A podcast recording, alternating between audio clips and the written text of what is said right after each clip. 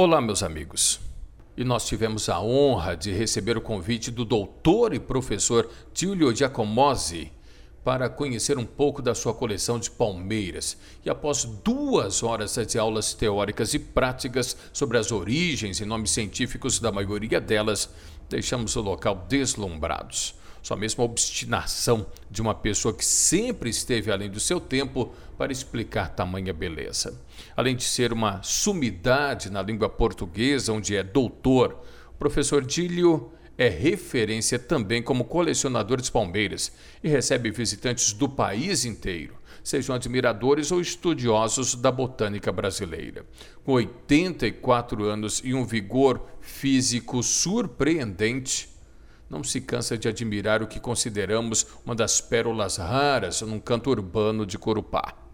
Diante de tamanha dedicação e beleza incontestáveis, seria então de bom alvitre o reconhecimento do poder legislativo a uma personalidade como o professor Dílio, que deixará para a posteridade o fruto do seu trabalho e das horas intermináveis que passa ao lado da esposa, debruçado no que é hoje referência nacional e que faz o nome de Corupá transcender as fronteiras.